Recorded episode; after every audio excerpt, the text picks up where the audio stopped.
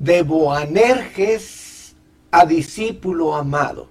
Voy a repetirlo. Quizá alguna persona nunca ha escuchado este término, Boanerges, pero en este momento lo va a comprender. El tema es de Boanerges a discípulo amado. Leemos Marcos capítulo 3, verso 13 al 17. Y subió al monte y llamó a los que él quiso, y ellos vinieron a él, y designó a doce para que estuvieran con él, y para enviarlos a predicar, y para que tuvieran autoridad de expulsar demonios. ¡Qué privilegio! Designó a los doce Simón, a quien puso por nombre Pedro. Jacob, Jacobo, hijo de Zebedeo, y Juan, hermano de Jacobo, a quien puso por nombre, fíjense bien en este detalle, es Jesús el que está poniéndoles por nombre a Jacobo y a Juan Boanerges es palabra de Jesús. No es una palabra inventada de diccionario, de alguna novela. No, es la Biblia. Marcos 3, verso 13 al 17. Y dice, y puso por nombre Boanerges. Ahora atención a lo que significa. Hijos del trueno. ¿Por qué les pondría Jesús a Jacobo y a Juan hijos del trueno? Es el Hijo de Dios el que está hablando. Esto es lo que vamos a tratar de comprender. según el aspecto etimológico, también puede significar hombres tempestuosos, eh, teniendo el sentido de personas de carácter impulsivo o ambicioso. También puede significar hijos del ruido, hijos de la ira. Esto puede usted comprobarlo según el texto griego del Nuevo Testamento. Muy bien, pero vamos ahora a la Biblia. Vamos a ver por qué Jesús les puso Boanerges, hijos del trueno. Vamos a ver tres ejemplos. El primer ejemplo, Lucas 9, versos 52 al 55. Lucas 9, 52, 55. No se le olvide ver a la cámara aquí. Porque si no va a ver que parece que está viendo hacia abajo todo el tiempo. Ah, ya sí, sí. Este lente que está aquí es cuando como que estuviera viendo a los hermanos a la cara. Sí, sí, exacto. Miren la lente ahorita, voy a ver. Sí. levanta la cara así, los ve a ellos como que estuviera hablándole a los hermanos de vez en cuando. Lucas 9, 52 al 55. Dice a la letra, y envió mensajeros delante de él, y ellos fueron y entraron a una aldea de los samaritanos para hacerle preparativos. Pero los samaritanos no le recibieron, porque sabían que él iba para Jerusalén. En ese tiempo no se llevaban samaritanos y judíos. Entonces no lo reciben. Ahora, atención. Al ver esto sus discípulos, el desprecio que le hacen a Jesús, Jacobo y Juan le dijeron al Señor, fíjese bien lo que le dicen, miren la osadía de ellos. ¿Quieres que mandemos que descienda fuego del cielo y los consuma, imagínense, imagínense el pensamiento y el sentimiento, cómo esos hombres desprecian al Señor Jesucristo. Señor, ¿quieres que ordenemos que baje fuego del cielo y los consuma? ¿Ve usted por qué Jesús les puso hijos del trueno? ¿Qué respondió Jesús? Dice, sigue diciendo Lucas 9, 52 al 55. Pero el Señor, volviéndose al verlos a ellos, les reprendió, les reprendió y dijo, vosotros no sabéis de qué espíritu sois. El Hijo del Hombre no ha venido para destruir. El Hijo del Hombre vino para salvar, para dar vida. Ustedes no han entendido todavía esto de qué espíritu somos, lo que yo les he inculcado. Entonces los reprende porque precisamente eran, ese era su temperamento cuando empiezan a escuchar el Evangelio de los labios del Señor Jesucristo, como todos nosotros. Así es. Subrayemos que solo ellos se enojaron e, e intentaron destruir a los samaritanos de esa aldea. Eran hombres de carácter impulsivo aún no identificaban el espíritu pacífico de Jesús. Increíble. Pero así es. Eran capaces de, destruir a cuantos no quisieran recibir a Jesús. Aquí viene entonces la pregunta para nosotros. Para ti, hermano, hermana, y para mí. Como discípulos de Jesús. Ya sabemos ¿A qué espíritu pertenecemos? Amén, hermano. Amén debe ser la respuesta. Claro que sí. Pertenecemos al espíritu pacífico de Jesús, que no quiere la muerte de nadie, sino la salvación de todos.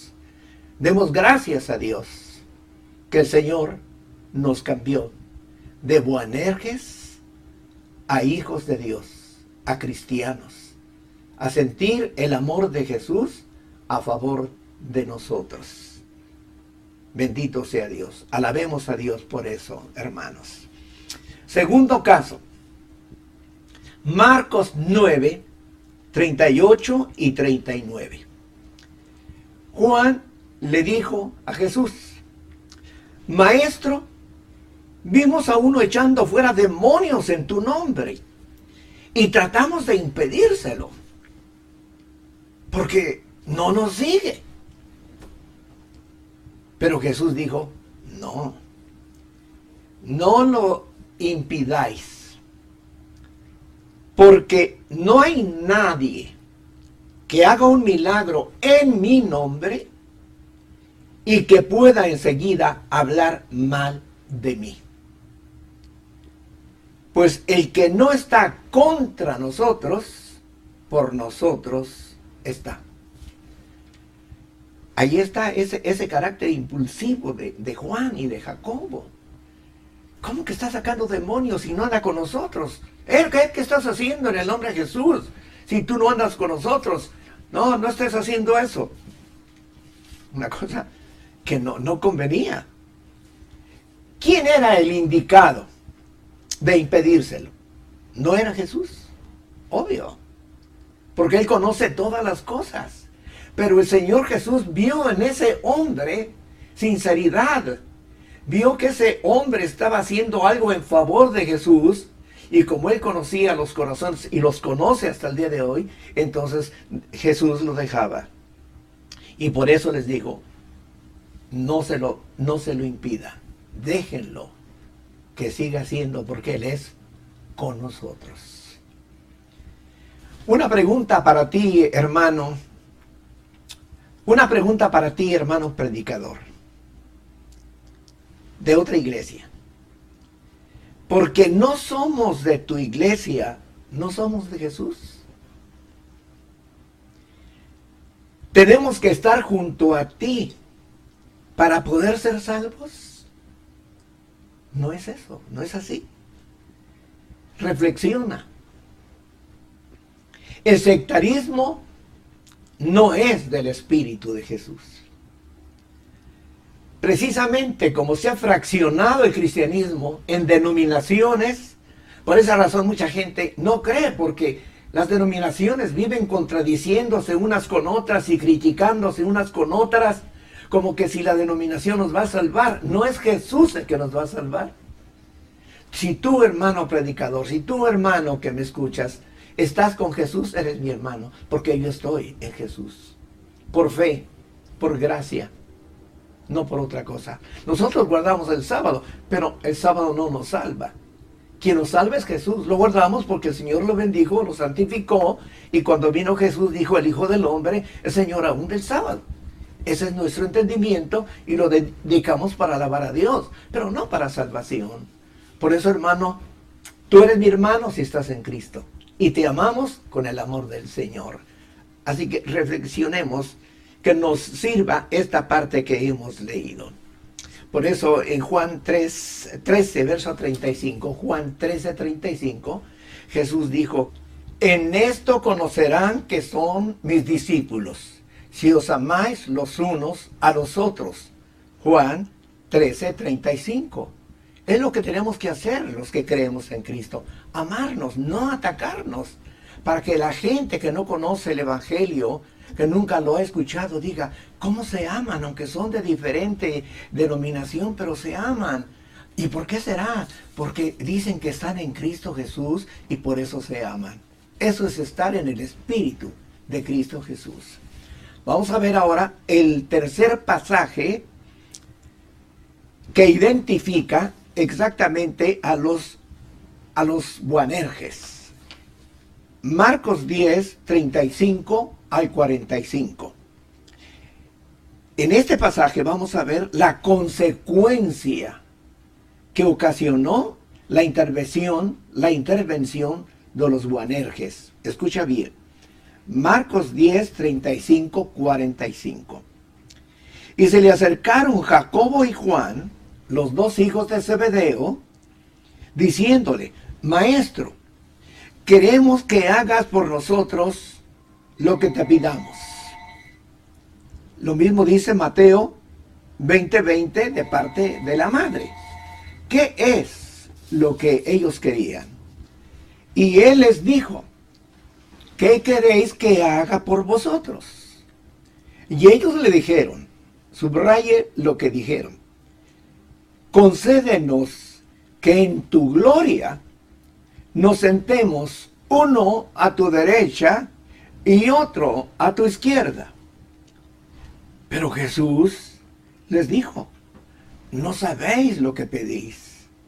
¿Podéis beber la copa que yo bebo? O ser bautizados con el bautismo con que yo soy bautizado? Y ellos le dijeron, podemos. Imagínense, fuertes.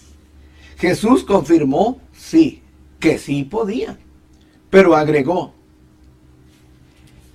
es el que os sentéis a mi derecha o a mi izquierda, no es mío concederlo, sino es para quienes ha sido preparado por mi Padre, dice Mateo 20, 23. Como siempre, la humildad de Jesús, no, no es cosa mía, es cosa de mi Padre. Ahora, la pregunta aquí es, ¿qué provocó esta petición que hicieron los Buanerges en sus compañeros? Los compañeros oyeron eso queremos sentarnos a tu diestra y a tu siniestra. Y los compañeros de ellos oyendo, miren esto es lo que están pidiendo. Escuche, estoy leyendo en Marcos capítulo 10, ahora versículo 41. Al oír esto, los diez discípulos comenzaron a indignarse. Imagínense, imagínense lo que ocasionaron estos famosos Buanerges, indignar a sus compañeros por lo que ellos querían en el reino. Y ya Jesús les había dicho en Mateo 19, 28, os sentaréis en, en, en 12 tronos para juzgar a las tribus de Israel. Ya les había dicho dónde iban a estar en el reino. Porque ahora están peleando lo que ellos quieren, es sentarse a la diestra y a la siniestra. Total que los Buanerges equivocados y los otros equivocados. Eh, provocó indignación. ¿Qué quiere decir indignación? Enojo, ira. Esto es entonces lo que provocaba ese carácter impulsivo y ambicioso de los Boanerges. En lugar de inspirar unidad, causaban enojo, separación. Pregunta, ¿somos buanerges en la congregación? Si estamos en Cristo Jesús, no somos buanerges. Si estamos en Cristo Jesús, tenemos el espíritu de amor y el espíritu pacífico de Cristo Jesús. Demos gracias, hermano, que me escuchas, hermano de Lana, que el espíritu pacífico de Cristo está con nosotros. Y te invitamos, hermano, de cualquier otra iglesia, que tú ayudes a que la congregación donde militas tengan un espíritu pacífico como el de Cristo Jesús, para la gloria del Señor. Entonces viene Jesús y los corrige a todos. Cristo cierra esta discusión diciendo, cualquiera de vosotros que desee ser el primero, será siervo de todos. Pero ni aún el Hijo del Hombre vino a ser servido, sino para servir y para dar su vida en rescate por muchos. ¿Por qué por muchos y no por todos? Porque está escrito en Juan 3:16. De tal manera amó Dios al mundo que ha dado a su Hijo unigénito para que todo aquel que crea en Él no se pierda. Por eso dice, por muchos. ¿Cuáles son esos muchos? Los que tienen fe, los que aceptan a Cristo Jesús como su suficiente Salvador y como su Señor. Así que por eso dice, por muchos y no por todos. Hemos leído Marcos 10, 43 al 45. Muy bien. Conclusión en esta parte. Esa conclusión la da Jesucristo en Mateo 18, verso 1 al 4. En aquel momento se acercaron los discípulos a Jesús, diciendo, ¿quién es entonces el mayor en el reino de los cielos? Se quedaron como inquietos, ¿verdad? Entonces, ¿quién? Y miren la respuesta de Jesús. Llamó a un niño, lo puso en medio y les dijo, en verdad os digo que si no os convertís y os hacéis como niños, no entraréis en el reino de los cielos. Así pues, cualquiera que se humille como este niño, ese es el mayor en el reino de los cielos, o sea, en el reino mesiánico. Palabra de Jesús. Así que el que tiene oído para oír, que oiga. Muy bien, ahora viene el cambio de los Buanerges. Más o menos el ministerio de Jesús fueron tres años y medio. Poco a poco, de acuerdo a Colosenses 1.10, vamos creciendo y creciendo y superando y superando, porque es así. Pues los discípulos también fueron superando y superando y superando. Lentamente, pero iban, iban superando. De tal manera que llegó el momento en que llamó a Jacobo, a Juan y a Pedro. A Pedro porque le había dicho, tú eres Pedro y sobre esta piedra edificaré mi iglesia ya, ya le había dado una promesa. Entonces él tenía que estar siempre con él. A pesar del carácter que tenía Pedro, le había dado ese privilegio y punto. Y como él es soberano, nadie va a discutir lo que el soberano determina. Pero ya incluyó a dos, a Jacobo y a Juan, a los Boanerges, a los hijos del trueno. Entonces, ¿por qué ahora los está llamando? Porque ya ya había un cambio en ellos. Ya había un cambio. Mire, veámoslo. Juan 13, 23. Uno de sus discípulos, el que Jesús amaba, fíjense bien, uno de sus discípulos, el que Jesús amaba, estaba a la mesa en la, en la última Pascua, reclinado en el pecho de Jesús en la última Pascua. Ya no era el Boanerges impetuoso. Ya no era ese ambicioso. Ya no es, era ese iracundo. Jesús lo había cambiado. Como te ha cambiado a ti, hermano, como me cambió a mí. Gloria a Dios por eso. Gloria a Dios por eso. Fue necesario que el Señor los reprendiera, los corrigiera, tuvieron oído para oír y el Señor empezó a hacer la obra en ellos. Es el Señor el que hace la obra en nosotros, hermanos. Dejemos que Él obre en nosotros.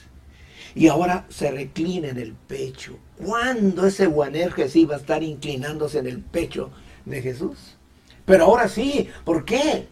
Porque ya la obra de Jesús, el espíritu pacífico de Jesús había hecho efecto en Juan. Por eso decimos de Boanerges al discípulo amado de Jesús y Jesús empieza a sentir el amor de Juan y Jesús empieza a amarlo porque sentía que era un amor sincero el que Juan tenía para Jesús y Jesús lo ama en gran manera.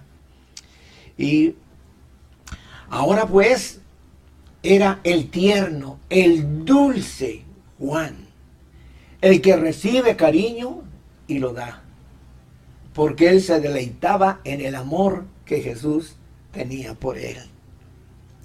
En el Getsemaní, cuando fue entregado según Marcos 14 50, lo abandonaron. Huyeron nueve de sus discípulos. Judas ya no estaba, que serían diez. Solo quedó Pedro y Juan. Pedro lo siguió de lejos, Juan iba a la par. Una de las razones porque Juan conocía al sumo sacerdote. Pero, aunque lo conociera, si no le tenía amor, no lo hubiera seguido. Le tenía amor a Jesús. El amor que se tenían ambos ahora los hace estar unidos a pesar del problema. Y Pedro va de lejos, de lejos, de lejos, se queda fuera del patio. Se da cuenta Juan que se quedó Pedro afuera. Juan entró por ser conocido del sumo sacerdote le habla a la portera y mete a Pedro al patio. Bueno, ¿amaba Pedro a, Jesús? Sí, sí lo, sí lo amaba, pero era un amor de espada. Cuando se acercaron a, aprender a Jesús, sacó la espada y dijo a mi maestro nadie lo toca y lanzó el primer espadazo y le quitó la oreja a Malco. Sí, era, era, era un amor, pero un amor de espada, un amor de, amigo nada más, como hombres. Y eso, ese amor no funciona. No funciona. Recuerden que le dijo eh, Pedro, mete la espada, métela, guárdala. No, no sirve. El amor de hombre para con Jesús no sirve. Es el amor que Dios siembra en nuestro corazón para poder amar como Él quiere que lo amemos. Muy bien. Juan acompañó a Jesús hasta la cruz. Ningún otro apóstol acompañó a Jesús hasta la cruz. Juan 19, 25 dice a la letra. Y, Juan, y junto a la cruz de Jesús estaba su madre. Y la hermana de su madre, María, mujer de Cleofas. Y María Magdalena. Pero junto con ellas estaba solamente un discípulo, Juan. Dice el verso 26. Y cuando Jesús ve a su madre y ve al discípulo, entonces dice al discípulo a quien él amaba, he ahí tu madre. Y a la madre le dice, he ahí a tu hijo. Ya no era aquel Boanerges a quien Jesús tenía que estarlo reprendiendo. Ahora siente Jesús el amor de Juan, el amor de Dios en el corazón de Juan. Y le entrega a su madre, porque sus hermanos en ese momento, hermanos de Jesús, no creían en Jesús, dudaban, etc. Solamente Juan. Y entonces le dice, ahí está tu madre. Y dice la palabra que en ese mismo momento la recibió. La recibió y cuidó de ella. Qué precioso, hermanos. Y ya para ir terminando, escuche ya esto. Jesús, perdón, Juan fue el primero de los once en creer que Jesús resucitó. Comprobémoslo. Juan 28. ¿Recuerdan? Salió Pedro corriendo cuando las mujeres dijeron, Jesús, el maestro resucitó. Sale Pedro, sale, sale Juan, y llega primero Juan eh, entonces no entra, llega Pedro, él entró y después entra Juan. Y dice, y entonces entró también el otro discípulo, que es Juan, el que había llegado primero, pero que no entró. Pero luego dice, entró al sepulcro y vio y creyó. Allí está. Primero que creyó en la resurrección de Jesús fue Juan. El amor, hermanos, va acompañado de fe y de paz. El amor no es simplemente un sentimiento, está lleno de virtudes preciosas. En este caso, de fe, creyó que había resucitado y tenía paz en su corazón. Nunca protestó. Juan fue el primero en reconocer a Jesús cuando se les apareció en la playa en el mar de Galilea. Pasaron toda la noche pescando. Dijo Pedro, a pescar voy, vamos también contigo. Mientras se averiguaba qué pasaba después de la resurrección de Jesús, todavía estaban un poco inmaduros y, fueron con Pedro. Toda la noche tirando la red y nada. Ya amaneciendo, se les presenta Jesús y les dice, lo saluda y, les dice, varones, ¿tenéis algo? Y dicen, no, no hemos pescado nada toda la noche. Tienen la red al lado derecho y la tiraron. Y se llenó de 153 animalitos de pececillos no podían de tan pesado que era. Y en eso están viendo. Y dice Juan 21, 7, entonces aquel discípulo a quien Jesús amaba dijo a Pedro, Pedro, es el Señor. Él fue el que lo identificó. ¿Por qué? Porque el amor nos, nos, nos atrae, nos identifica. Cuando hay amor hay interés. Y, Juan sentía algo en su corazón. Era el amor de Jesús en él. Y el amor que ahora Juan le tenía a Jesús. Pedro, en cambio, pues el hombre de, la espada, el, pescador, etcétera, e, él pensando en los pescados y los otros igual, pero Juan estaba sintiendo la presencia del Señor cerca de él, el amor de Jesús. Hermano, a eso somos invitados. No a cargar espada, sino a cargar amor. Y gracias a Dios que lo tenemos, hermano, en la iglesia de Lana. Y en tu iglesia, hermano, también lo tienes. Y tú también, hermano, que eres de otra denominación. Hay amor entre, entre ustedes, en el amor de Jesús. Sigamos con ese amor.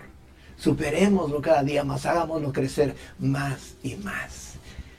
Y ya para terminar este tema, escuche esto después de que, de que el Señor les sirvió el desayuno, comieron pescado, pan que Jesús les tenía preparado el desayuno, y después que desayunaron, empezó a caminar Jesús con Pedro y le, dijo, Pedro, ¿me amas? ¿Me amas? Agapao en griego, que quiere decir eh, tener mucho amor. Eh, abnegadamente hasta el punto de sacrificio. ¿Me amas más que esto? Sí, Señor, tú sabes que, que te quiero. Fileo en griego. Eh, amor de, amigo. Nada más, amor de amigo. No como para llegar al sacrificio. Ya así había sucedido porque lo negó tres veces. Esa era, era la estatura espiritual de Pedro. Y Jesús lo sabía. Y a pesar de eso el Señor lo eligió y él tiene todo el derecho de, elegir. Entonces, dos veces, ¿me amas más que estas? Tú sabes que te quiero. Y la tercera vez, entonces, entonces si me quieres, ya se entristeció Pedro. Y digo, tú sabes todas las cosas, Señor. Tú sabes que te quiero. pero como diciendo, sí, Señor, yo te negué. Era, era como para hacer reflexionar a Pedro. Iban caminando, pero así, ¿verdad? Con, ese amor que caracterizaba a Jesús. Pero alguien iba atrás de ellos. ¿Quién era? Era Juan. Y entonces después de que Jesús le eh, terminó la, la charla, Pedro voltea y ve que viene Juan atrás. Y le dice a Jesús, le pregunta, eh, viene y le dice, ¿y este qué? como diciendo, bueno, yo voy a pastorear a las ovejas, a las ovejas y a los corderos. ¿Y esta que viene atrás qué? Y Jesús le dijo, y si yo quiero que este dice, Jesús le dijo, si yo quiero que él, Juan, quede hasta que yo venga, a ti qué? Tú sígueme y punto. Aquí lo importante es que Juan, el amor de Juan, no era por curioso ver que no, ese amor que quería estar junto a su Señor. y Pedro, pues lo de siempre, sacó su carácter, ¿verdad? Y este que, tú sígueme, tú sígueme y deja, si yo quiero que este quede hasta que yo venga, ¿cuál es tu problema? Hermano, deja que cada quien desarrolle su ministerio. No, te, metas, ese, ese es su ministerio, déjalo desarrollar. Este otro también, este otro, todos tenemos dones y ministerios que desempeñar con amor al Señor. Dejemos, no estemos criticando o no te creas tú más superior que, que, porque tú tienes tal don eres superior a aquel y al otro y vienes criticándolos. Tú sigue, me dijo Jesús. Deja a los demás. Yo, yo, yo sé quién es cada quien. Entonces, fíjense qué hermoso ya para terminar. Pedro murió aproximadamente el año 68 de la era cristiana. Su ministerio duró 35 años aproximadamente, ¿verdad? Porque pero Juan murió en el reinado de Trajano quien gobernó del 98 al 117. Su ministerio duró más de 65 años. Si yo quiero que él quede hasta que yo venga, ¿qué a ti? Y la historia dice, hermanos, que murió en una edad avanzada, ministrando por muchos años en Éfeso cumpliendo la palabra de Jesús. dice en una parte de la historia que lo metieron a una caldera de aceite hirviendo, lo metieron y salió rejuvenecido. Y yo, yo no dudo que pudo haber sido así. ¿Por qué? Porque el Señor estaba con él. Entonces, no murió. Fue el único que no murió en, sacrificio, sino de vejez. Y, y para terminar, estoy terminando y no termino. Y miren qué precioso lo último. Antes de su muerte, el emperador Diocleciano, quien gobernó del 81 al 96, desterró a Juan a la isla de Patmos, unos pocos años antes de su muerte. ¿Y por qué lo desterró? Por la fe en Jesucristo. Pero escucha esto, en lugar de ser un lugar de sufrimiento, fue un lugar de gloria. ¿Por qué razón? Porque fue elegido entre los once ¿Para qué? Para recibir la gran revelación con la cual se cierra el Nuevo Testamento, el libro de Apocalipsis. ¡Qué privilegio! Ya unos poquitos años antes de morir, el ancianito, el viejito allí, recibiendo una tremenda revelación, la revela lo que se llama Apocalipsis. Si yo quiero que él quede, ¿qué a ti? tú sígueme, qué precioso.